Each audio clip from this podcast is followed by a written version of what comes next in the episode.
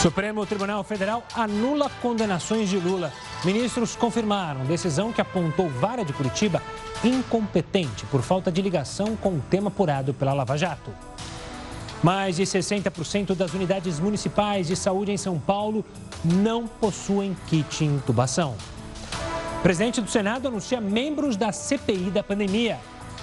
E ainda, cabeleireira revela bastidores sobre o dia em que o menino Henry foi torturado.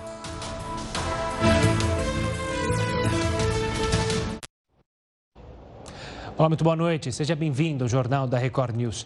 Nós também estamos ao vivo pelo YouTube e na nossa página do Facebook. A partir de sábado, Minas Gerais terá medidas menos rígidas de combate à pandemia. 70% das cidades do estado vão poder reabrir o comércio não essencial.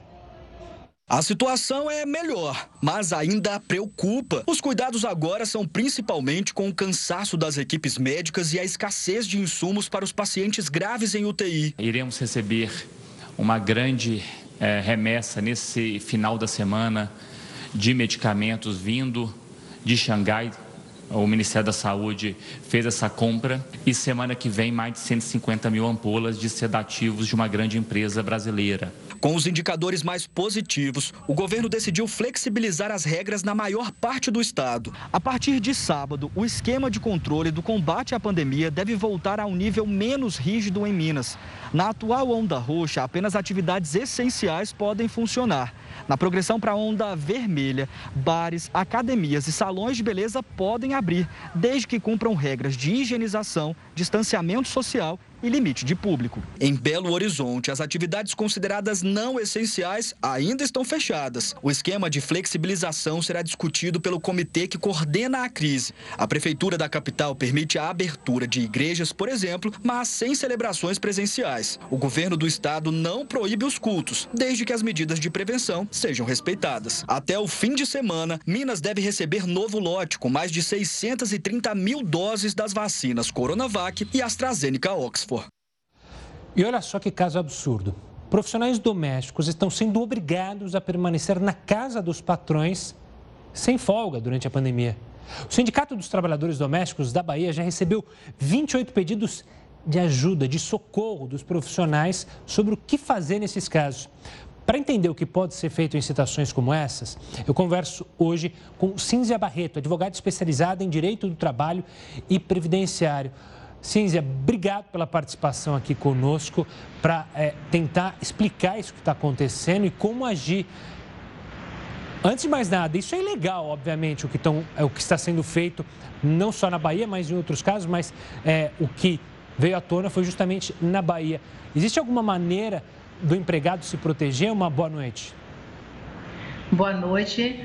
Boa noite a todos, agradeço aí a, a participação. Sim, claro que existem mil maneiras de se, se é, denunciar, seja no sindicato, seja fazendo um BO na delegacia, é, o Ministério Público do Trabalho também pode ser acionado, a fiscalização da auditoria também fiscal do Ministério da Economia, antigo Ministério do Trabalho. Então, assim, existem canais. Óbvio que é muito difícil, porque a situação se passa dentro do ambiente familiar. E aí a, a, a entrada, o ingresso nesse ambiente familiar é algo mais delicado, mas mediante uma, uma denúncia é possível sim, por exemplo, a auditoria do trabalho, fazer uma fiscalização num prédio, numa residência, numa fazenda, é, o que existe é falta, talvez, até de, de pessoal de braço para fazer essa fiscalização diante da quantidade de situações que existem há muito tempo. Isso não é uma novidade, isso está aparecendo agora é, na imprensa, na mídia, mas já acontece há muito tempo. Essas situações são muito ruins, existem alguns casos na justiça emblemáticos e casos que a gente vê de cárcere privado, redução à condição análoga à escravidão, com violação de direitos humanos, escravidão por dívidas. Isso é, é precisa, a sociedade precisa ser sensibilizada para que possa fazer uma denúncia. E você falou em denúncia. Cinzia, é, se eu testemunhar caso parecido, quem está em casa conhecer algo parecido, não na sua casa, mas na casa de um vizinho, é possível essa pessoa fazer uma denúncia? É, você mostrou os canais. Ela mesma poderia fazer uma denúncia anônima para se checar é, justamente as condições que os empregados nessa casa, nessa fazenda, estão vivendo diante, durante a pandemia? Sim, não só pode, como deve. E aí o Ministério Público do Trabalho, por exemplo, ele recebe essas denúncias e ele atua mediante a denúncia. Só esse ano já existem quatro inquéritos sendo investigados no Ministério Público do Trabalho da Bahia, o que é uma estatística muito pequena. É, isso é uma evidência é, da quantidade pequena de denúncias que existe, da dificuldade, do medo, o medo inclusive de perder o emprego, porque a trabalhadora fica numa situação de constrangimento, mas não quer perder o, o emprego. Então, é, é, a violação ela ainda é maior, porque ela não é só física, mas é também psíquica. E, é, e isso muitas vezes mata a pessoa. Cinzia, a gente é, falou da questão doméstica, mas alguns empregos e algumas pessoas que são obrigadas a manterem no trabalho, mesmo sendo do grupo de risco. Você tem algumas, por exemplo, algumas cidades que restringem a locomoção, a locomoção e, e não permitem o trabalho não essencial, mas ainda assim os profissionais são obrigados pelos é, empregadores a irem trabalhar. Existe alguma proteção para esse profissional também? É, existe uma situação que foi bastante discutida, inclusive muito discutida até no âmbito da OAB, essa questão de você considerar é, o serviço doméstico como atividade essencial, que alguns decretos municipais assim o fizeram. E houve um combate muito forte a isso, porque as trabalhadoras domésticas também têm suas famílias, seus filhos, seus maridos, e também estão expostas ao transporte público. Mas se na localidade onde o serviço doméstico não é considerado serviço essencial, que eu acho que hoje em dia a maioria das cidades não estão mais enquadrando nesse sentido, o empregador não pode obrigar a fazer uma violação de uma regra sanitária. Então, ele precisa ser denunciado no Ministério Público do Trabalho. Eu sempre recomendo que se faça denúncia, eles investigam. E também é, é, os auditores fiscais do Ministério da Economia, né, da, das antigas delegacias regionais do trabalho, depois transformadas em SRTS, Secretaria Superintendência Regional do Trabalho e Emprego, eles ainda mantêm um, unidades na nova formulação que o Ministério da Economia deu, mas eles fazem fiscalizações e eles podem sim é, entrar, inclusive sem denúncia. Eles fazem o procedimento, avisam e eles podem fazer uma fiscalização, por exemplo, dentro de um prédio, dentro de uma fazenda. É, o mais importante aí é que se possa reunir essas evidências, porque sem evidências, obviamente, ninguém vai poder ser condenado, nem é, é, num processo fica muito difícil. E essas evidências podem ser um bilhete, um, um, um recado, é, é, por meio de alguém, por meio de algum, algum é, papel, algum documento, imagens de prédio, imagem. Agora sim, você tem uma situação no Brasil tão diversa, tão plural e tão desigual que a gente pensa num cenário muitas vezes de uma capital, de uma cidade grande, mas assim, mesmo dentro de uma capital, de uma cidade grande, existe uma diversidade muito muito grande aí eh, das famílias, das pessoas, desses lares. Então, muitas vezes essa fiscalização fica muito difícil. Quando se fala em fazendas, quando se fala né, é, nesse cárcere privado, nessa situação análoga à condição de escravo em fazendas, é mais difícil ainda, porque tem locais de muito difícil acesso e que o poder público não tem capilaridade para chegar. E muitas vezes as pessoas têm jagunços, milicianos, enfim, aquela aquela guarda privada que não é propriamente dentro da lei e que amedronta, muitas vezes essa fiscalização. Claro. Cínzia, obrigado pela explicação para falar sobre o tema, um tema super preocupante. Até uma próxima. Vamos agora até Brasília, porque o presidente do Senado, Rodrigo Pacheco, leu nesta tarde os nomes dos senadores que vão participar da CPI da pandemia. São 11 titulares e 7 suplentes. A repórter Renata Varandas acompanhou tudo e tem as informações. Renata, boa noite. Quais são os próximos passos agora? Oi, Gustavo. Boa noite a você, boa noite a todos. Bom, Nomes lidos. Agora a CPI já pode ser instalada formalmente no Senado. Ainda não foi definido em que dia a CPI começa de fato a funcionar. Mas quem vai decidir isso é o senador Otto Alencar. E por que ele? Porque ele é o mais velho da comissão, ele tem 73 anos. Então, Otto Alencar vai presidir a primeira sessão, dia em que serão eleitos também o presidente e o relator da CPI. Bom, agora vamos ver quem são os senadores titulares que compõem a comissão parlamentar de inquérito da Covid. Eu trouxe aqui os nomes para vocês. Os 11 titulares da CPI são os governistas Ciro Nogueira, do PP, Eduardo Girão, do Podemos, Marcos Rogério, do DEM e Jorginho Melo, do PL. Os senadores que se dizem independentes são Eduardo Braga e Renan Calheiros, os dois do MDB. Otto Alencar e Omar Aziz, também os dois do PSD e Tasso Gereissati, do PSDB. Já os senadores de oposição são Randolfo Rodrigues, da Rede, e Humberto Costa, do PT. Gustavo.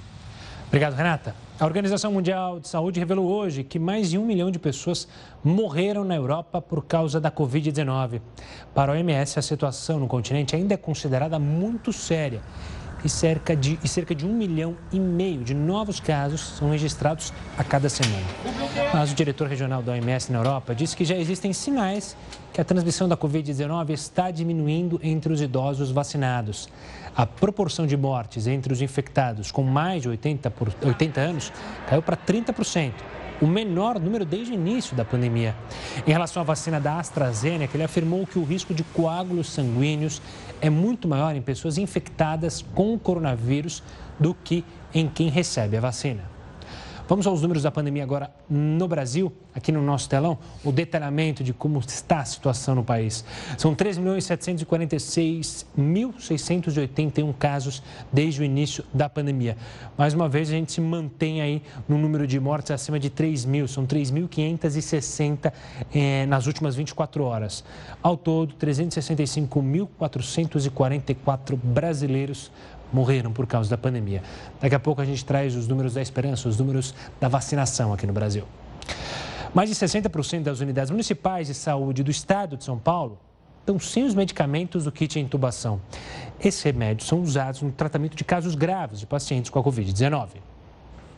Duas unidades de saúde da cidade de Francisco Morato, na região metropolitana de São Paulo, estão com os estoques de alguns medicamentos zerados. O problema é que não tem no mercado a medicação. Não é que os hospitais não compram, o governo não fornece. Não é isso. O problema é que não dá conta de produzir. O kit intubação inclui anestésicos, relaxantes musculares e sedativos. E são essenciais para manter o bem-estar do paciente durante o uso do tubo. Um levantamento divulgado hoje pelo Conselho de Secretários Municipais de Saúde de São Paulo mostrou que o estoque de sedativos está zerado em 61% das cidades. E a falta de neurobloqueadores atinge 68% delas. A saída foi substituir os remédios por outros, mas essa troca não é tão simples. É como você, por exemplo, você está habituado a dirigir um determinado carro uh, e te dão um caminhão ou, ou vice-versa. Aí você tem que aprender. Até isso tem também um, um aprendizado dos protocolos das unidades. Já a presidente do Comitê de Sedação da Associação de Medicina Intensiva Brasileira acredita que os medicamentos alternativos não colocam em risco a vida dos pacientes graves de Covid-19. Mais uma vez eu reforço, todos os medicamentos alternativos que estão nos documentos da Sociedade de Especialidades, eles são medicamentos seguros, que são possíveis de utilização com segurança. Mas por causa da pandemia, esses medicamentos começaram a ser utilizados em grande quantidade. Um aumento tão rápido que a demanda não consegue acompanhar a produção. A indústria farmacêutica que produz esses, medicamentos, que no Brasil são aproximadamente umas 30 empresas, elas é, aumentaram muito a capacidade produtiva delas. Todas elas estão trabalhando em turno ininterrupto de revisamento. São sete dias por semana, 24 horas por dia. São Paulo enviou nove ofícios ao Ministério da Saúde, pedindo urgência na recomposição dos estoques. O prazo venceu ontem, mas hoje o governo anunciou ter recebido uma doação de 407 mil remédios. A entrega aos municípios ainda vai ser definida.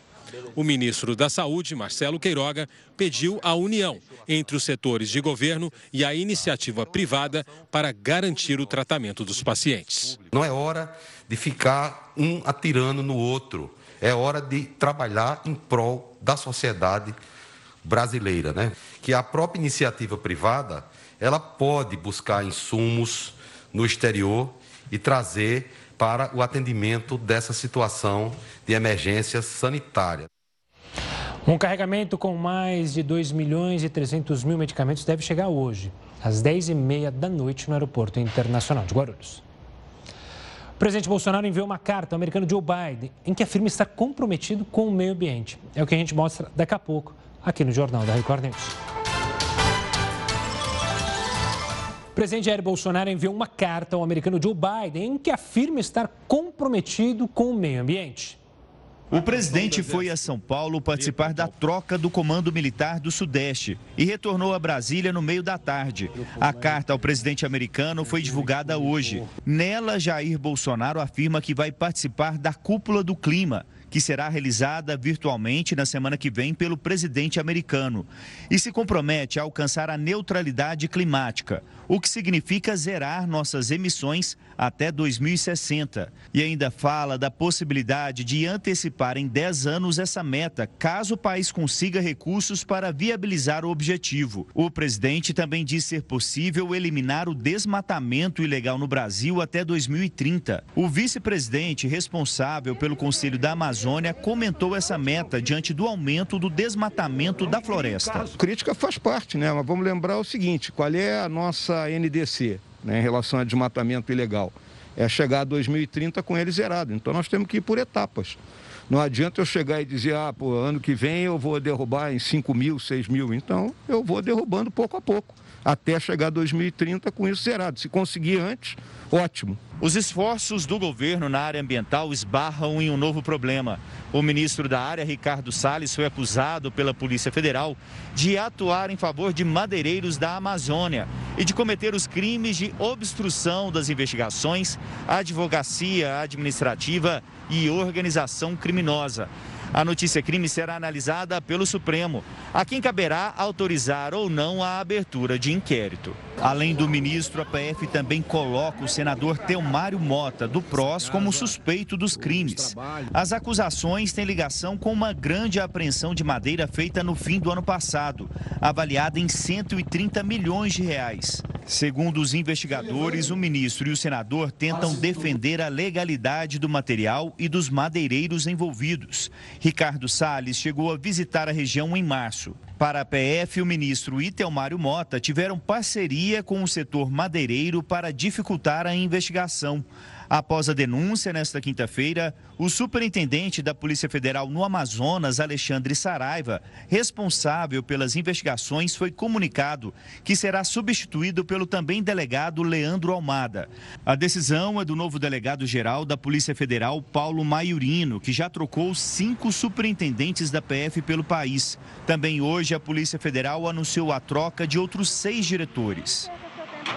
Até o momento, o ministro do Meio Ambiente não se pronunciou, se pronunciou perdão, sobre a notícia crime.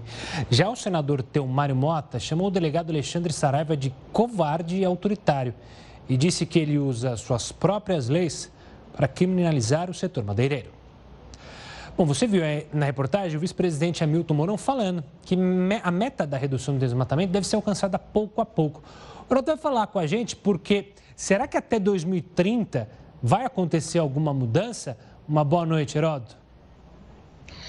Olá, Gustavo. Eu acho que isso é uma torcida que toda a sociedade brasileira, todo mundo no nosso país está querendo. Ou seja, eu acho que ninguém está querendo aqui que a Amazônia continue sendo derrubada, continue sendo queimada e continue sendo consumida. Aliás, é bom o pessoal saber o seguinte: isso está acontecendo desde o século XVI, quando começou a história da colonização do Brasil. Então, nós temos mais de 500 anos de ataque aí contra a Amazônia. Mas olha, essa carta que você mostrou agora um pouquinho aí ela mostra uma mudança radical de posição do Brasil.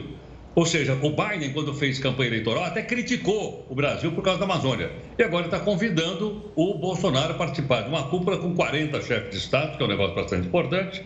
E ele, então, estabeleceu esses pontos que você colocou aí agora um pouquinho para explicar para a gente. Mas, olha, essa mudança de posição é, é muito importante, porque é o seguinte: 2020 foi o maior, foi, foi o maior é a maior derrubada nos últimos 10 anos da Amazônia. O ano passado. Quer dizer, nós, em vez de estarmos diminuindo, como falou o, o, o vice-presidente, nós estamos aumentando.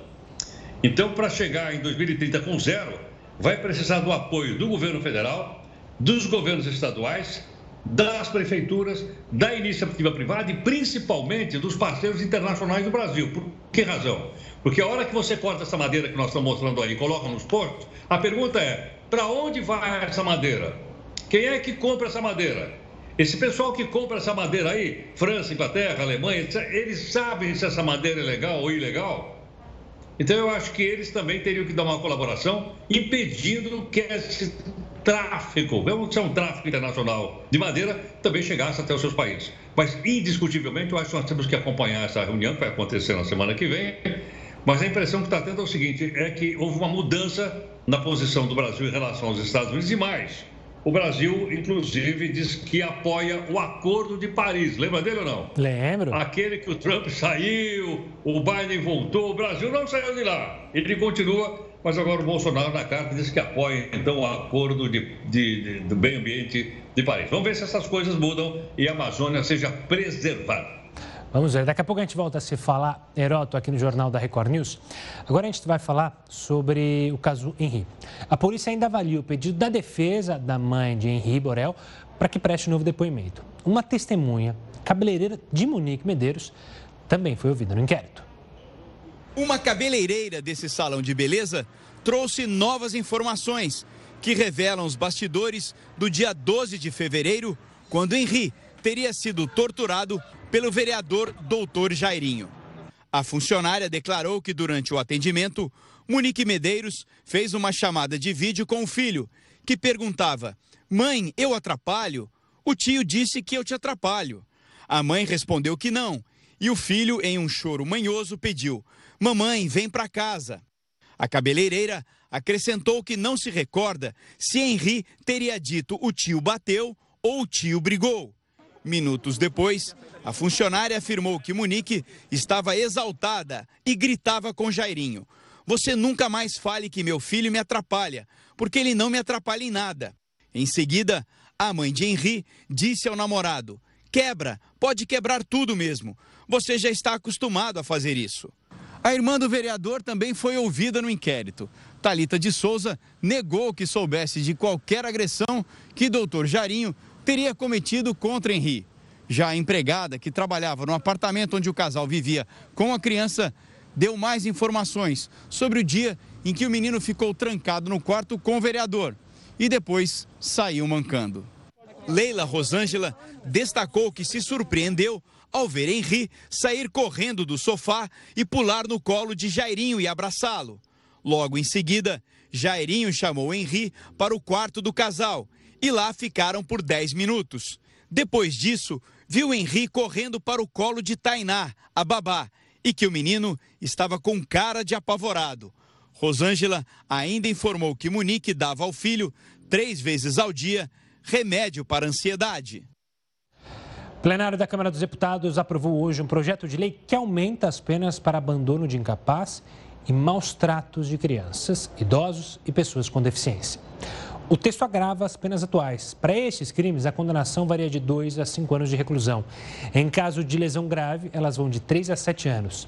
Já se o abandono ou o maltrato resultar na morte da vítima, a detenção pode variar de 8 a 14 anos. A proposta segue agora para o Senado Federal. Um estudo britânico revelou que a falta de exercícios físicos está associada a um maior risco de desenvolver formas mais graves da Covid-19. Os detalhes dessa pesquisa nós contamos daqui a pouco aqui no Jornal da Record News. Estamos de volta para falar que a gasolina e o diesel vão subir mais uma vez nas refinarias. Para a gasolina, o sétimo aumento do ano. Partir de amanhã, o litro da gasolina vai custar R$ 2,64 nas refinarias, obviamente, alta de quase 2%. Desde o começo do ano, o aumento já chega a 43%. Quanto ao diesel, que havia caído duas vezes seguidas, houve um reajuste de 10 centavos no litro. Foi o sexto aumento. No ano, o diesel já subiu 36%. De acordo com a Petrobras, os preços seguem a cotação internacional. Um estudo da FGV concluiu que uma em cada quatro famílias tem dívida em atraso, e a maior parte por causa, obviamente, da pandemia. Para falar sobre esse assunto, nós convidamos o diretor da FGV Social, Marcelo Neri. Marcelo, obrigado pela participação aqui conosco. É, eu queria começar analisando justamente o período que a gente ficou aí é, na pandemia sem o auxílio emergencial. Ele é um dos principais culpados, obviamente, o principal é a pandemia, para esse aumento no endividamento e também o aumento da dificuldade das famílias é, em conseguir comprar os itens básicos? Uma boa noite. Boa noite. É, com, com, certeza, se a gente pegar de agosto a, a janeiro de 2021, agosto de 2020 a, a janeiro de 2021, cerca de 17 milhões de, de pessoas entraram na pobreza. Então, houve em função da queda do auxílio. Então, diria que há uma instabilidade. Quer dizer, da mesma forma que quando o auxílio era pleno e, e, e a, as pessoas pouparam. Então, é natural que quando a renda caia, como caiu muito, é, é, a, a, ocorra esse endividamento. Inclusive, no ano passado, a nossa pesquisa mostra que havia muito endividamento entre com amigos, com parentes, etc é, porque na época, vamos dizer, tinha um auxílio, então era possível você lidar com as carências, um emprestando para o outro. O brasileiro conta muito com a solidariedade. Agora, em janeiro desse ano, janeiro a março, é, foi um risco sistêmico, todos ficaram, vamos dizer, no mesmo carrinho da montanha russa, então um não pode ajudar o outro. E sem dúvida o endividamento é um sinal da é, é um sinal desses tempos difíceis que talvez diminuam com o auxílio agora reduzido. Marcelo, outros estudos é, que a GV tem mostrado, tem um que me chama muita atenção, que é justamente de pessoas que estão usando dinheiro da poupança, ali o dinheiro que foi guardado durante a vida, para pagar dívidas ou para recompor justamente a perda do salário ou então a perda do salário completa, porque foram demitidos. Isso, se a gente olhar na frente, é um cenário ainda mais preocupante, ou seja, a gente vai ter uma desigualdade ainda maior, separando ricos é, de classe média praticamente é, diminuindo ainda mais e podendo é, a população empobrecer ainda mais. Isso é um cenário muito preocupante? É, quer dizer, de qualquer maneira, de todas as dimensões, ou quase todas que a gente olha, os mais pobres sofrem mais com a pandemia, tem menos testagem, tem menos plano de saúde, se alguém ficar doente, as despesas são maiores, etc. Então, quer dizer, as pessoas estão desovando as suas reservas pra, em, em função do choque. É, é, verdade também que uma parte, que uma parte importante do auxílio emergencial no ano passado foi pago em contas de poupança digital, que achei até uma, uma decisão inteligente. Então, isso também favoreceu essa saída recorde de recursos que houve nesse ano. Né? Houve um aumento de endividamento de mãos dadas com o saque da poupança. E Marcelo, olhando ainda mais para frente, para pensar numa retomada ou numa melhora do cenário para as famílias, além, claro, do aquecimento econômico, você acredita que será ainda preciso que o Estado ajude, que o Estado possa intervir é, na vida, com programas sociais, na vida das famílias, para justamente recompor esse dinheiro que eles têm perdido, obviamente, por causa da pandemia e pela dificuldade em trabalhar? Com certeza. A perda de renda do trabalho no ano passado, na metade mais pobre, foi 18%, uma, uma, uma queda cachapante. A presença do Estado vai ser fundamental, como essa interrupção do auxílio mostrou, aumento de fome, aumento de pobreza, etc. Então é fundamental. E, mas eu diria que tem um componente fundamental que a gente não pode se esquecer, que é a vacinação. Quer dizer, um conjunto de coisas, vacinação e mais uma ação do Estado que vai demorar até a, os efeitos da pandemia serem, vamos dizer, neutralizados e serem, vamos dizer, cicatrizados. Então, vai ser fundamental a presença do Estado, como está sendo agora, com esse auxílio menor, etc. Mas já dá uma ajuda, é uma pequena, grande ajuda nas famílias mais pobres. E ainda pensando no Estado, esse Estado terá que ser criativo, porque a gente sabe bem as dificuldades fiscais, até para aprovar o orçamento, ou seja, haverá necessidade de criatividade para gerar receita, para justamente o Estado conseguir é, acudir essas famílias que estão em necessidade? Com certeza, quer dizer, a questão tributária é fundamental, a gente vai precisar achar formas de financiar o buraco fiscal que, que foi até mais fundo em função da pandemia, mas talvez seja importante também a gente é, saber que o Brasil tem bons programas sociais, como Bolsa Família, programas de microcrédito no Nordeste, a gente também tem que usar bem, é, não reinventar a roda dos bons programas sociais e ser certamente mais criativo em ter melhores e, e, e necessariamente mais impostos para cobrir as despesas que nós vamos ter em função da pandemia. Marcelo, obrigado pela participação aqui conosco no Jornal da Record News, falando justamente sobre o endividamento das famílias aqui no Brasil por causa da pandemia. Um forte abraço. A gente agora vai para o cenário internacional, porque um estudo britânico revelou que a falta de exercício físico está associada a um maior risco de desenvolver as formas mais graves da Covid-19 e, obviamente, morrer em decorrência da doença. Aqui no Brasil, foi possível ver que depois da pandemia as pessoas estão se exercitando menos. 30 minutos de atividade física cinco dias por semana. Essa era a rotina de 30% dos brasileiros antes da pandemia. Mas esse percentual caiu para 13% com o aparecimento da Covid-19. Uma pesquisa realizada pela Escola de Enfermagem da UFMG ouviu 45 mil pessoas pela internet e mostra que o estilo de vida dos entrevistados mudou. Aumentou o sedentarismo, houve piora na qualidade do sono e na alimentação. Comendo muito mais ultraprocessado, né? Aumento do cigarro, aumento ah, do álcool, né? Então, assim, de alguma forma, os estilos de vida, eles ah, tiveram uma piora Outra mudança foi o aumento do uso do computador. Nos adultos, a alta foi de 3 para 5 horas e meia entre os jovens foi maior, de 4 para mais de 7 horas, e, consequentemente, cresceu o tempo parado. E 70% dos brasileiros que têm entre 16 e 17 anos passaram a ficar mais de 4 horas por dia em frente ao computador, tablet ou celular. O recomendado é que os adolescentes pratiquem pelo menos uma hora diária de exercícios, o que não foi atingido por 15,7% dos entrevistados. Antes da pandemia, a frequência atingia 28,7% desse público. A boa notícia é que a pesquisa serve de alerta e a gente pode reverter estes números. Para melhorar a saúde física e mental, é possível sair do sedentarismo agora mesmo sem gastar um centavo e sem sair de casa. Pule corda. Se não tiver o acessório, faça o movimento como se ela estivesse lá. Saltar é um exercício extremamente importante para nós humanos. Nossa panturrilha é o nosso segundo coração e ela devolve o fluxo sanguíneo de volta para cima. Panturrilhas fortes significa que você tem circulação mais forte também. Dance! Dançar faz bem para a alma, faz bem para o corpo, porque além de fortalecer o cardiorrespiratório, mexe com algumas coisas muito importantes dentro do nosso sistema nervoso. E por oito votos a três, o Supremo Tribunal Federal declarou a incompetência da 13ª Vara Federal de Curitiba e anulou as condenações do ex-presidente Lula na Operação Lava Jato. Isso não livra o ex-presidente dos processos, que serão analisados pela primeira instância do Distrito Federal, mas na prática permite que ele participe das próximas eleições. Os três votos contra a decisão foram do presidente do tribunal, Luiz Fux, e dos ministros Marco Aurélio Melo e Nunes Marques.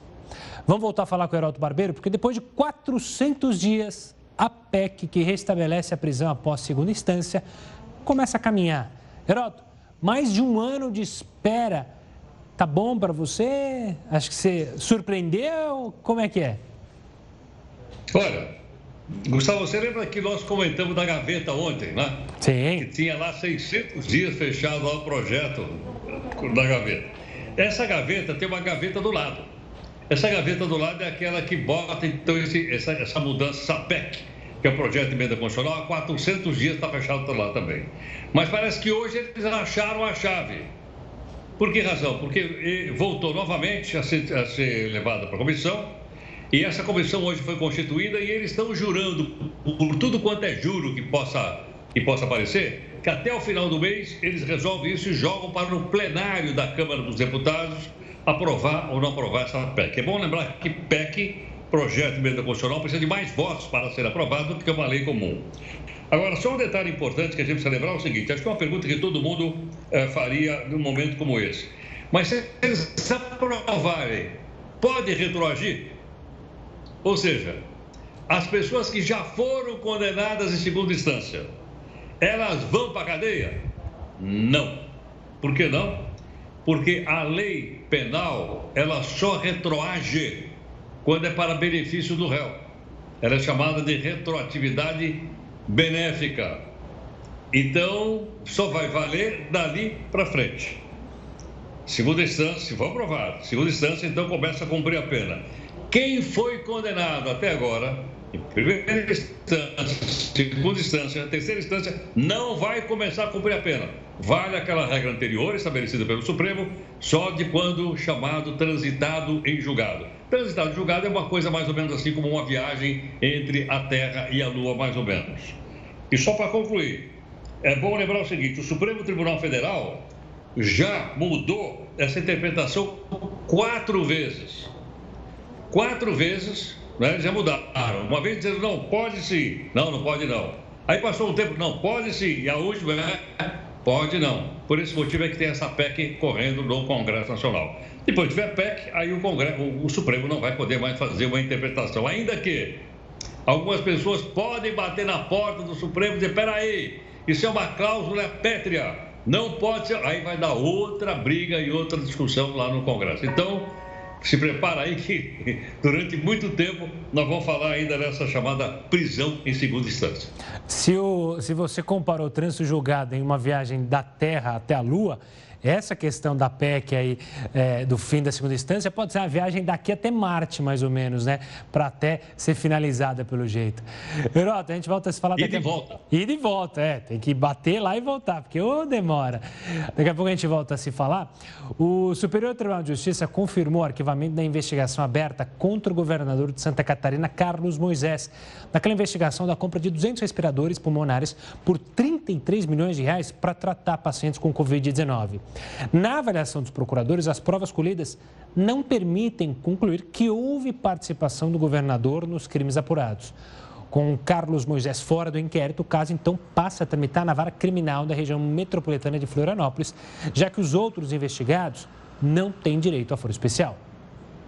O Ministério da Saúde informou que ultrapassou 50 milhões de doses de vacinas contra o coronavírus distribuídas pelo país. Mais detalhes sobre as doses de esperança você confere daqui a pouco, aqui no Jornal da Record News. Hoje, a vacinação contra a Covid-19 dos profissionais da área da educação que atuam no Espírito Santo. O repórter Felipe Cury tem os detalhes. Gustavo. Um ato simbólico marcou o início da vacinação para os profissionais da educação aqui no Espírito Santo. Seis profissionais receberam a primeira dose do imunizante nesta quinta-feira. Mas a vacinação vai começar de fato somente na próxima semana. Os primeiros da fila são os da faixa etária de 50 a 59 anos.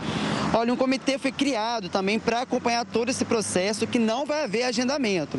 E essas doses que os profissionais vão receber virão da reserva técnica, que é a mesma que os profissionais das forças de segurança estão recebendo.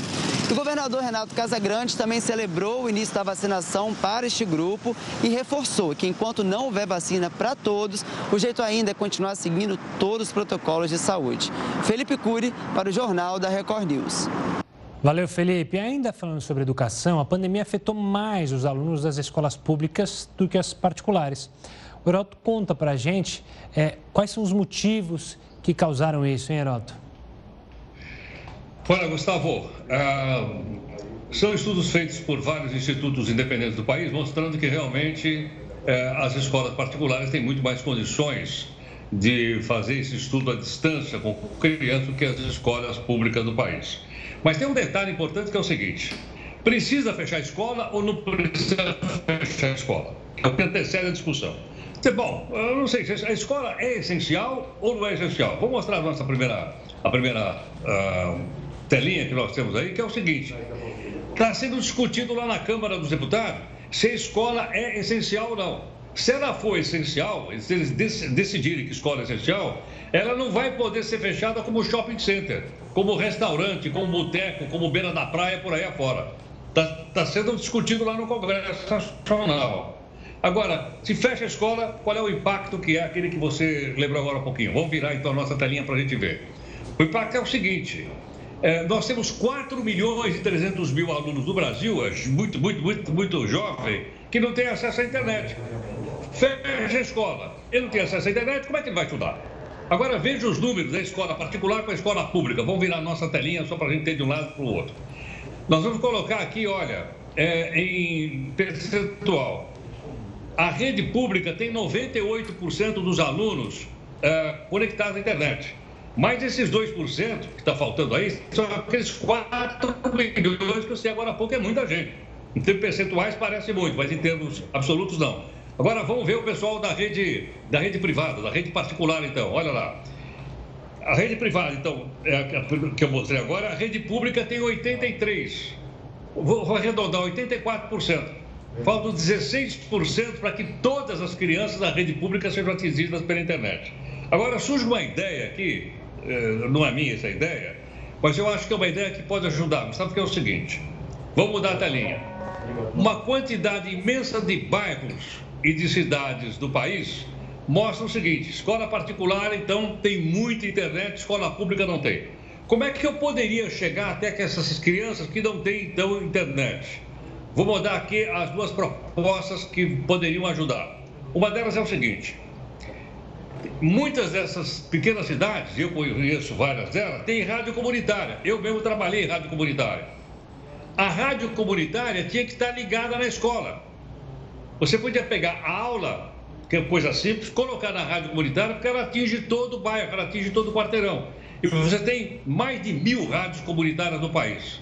É uma boa ideia. E pegar também as TVs estatais e botar as TVs estatais para poder levar a aula. TV Senado, TV Câmara, TV não sei o quê, TV Brasil, TV... pegar as estatais e colocar também para ajudar a fazer com que essas aulas cheguem lá. Vai dizer, bom, mas esse pessoal tem acesso? Tem por quê? Porque na área rural e na periferia, o pessoal ainda tem aquela parabólica enorme. Aquela parabólica pega todas essas emissoras, pega todas elas, absolutamente de graça.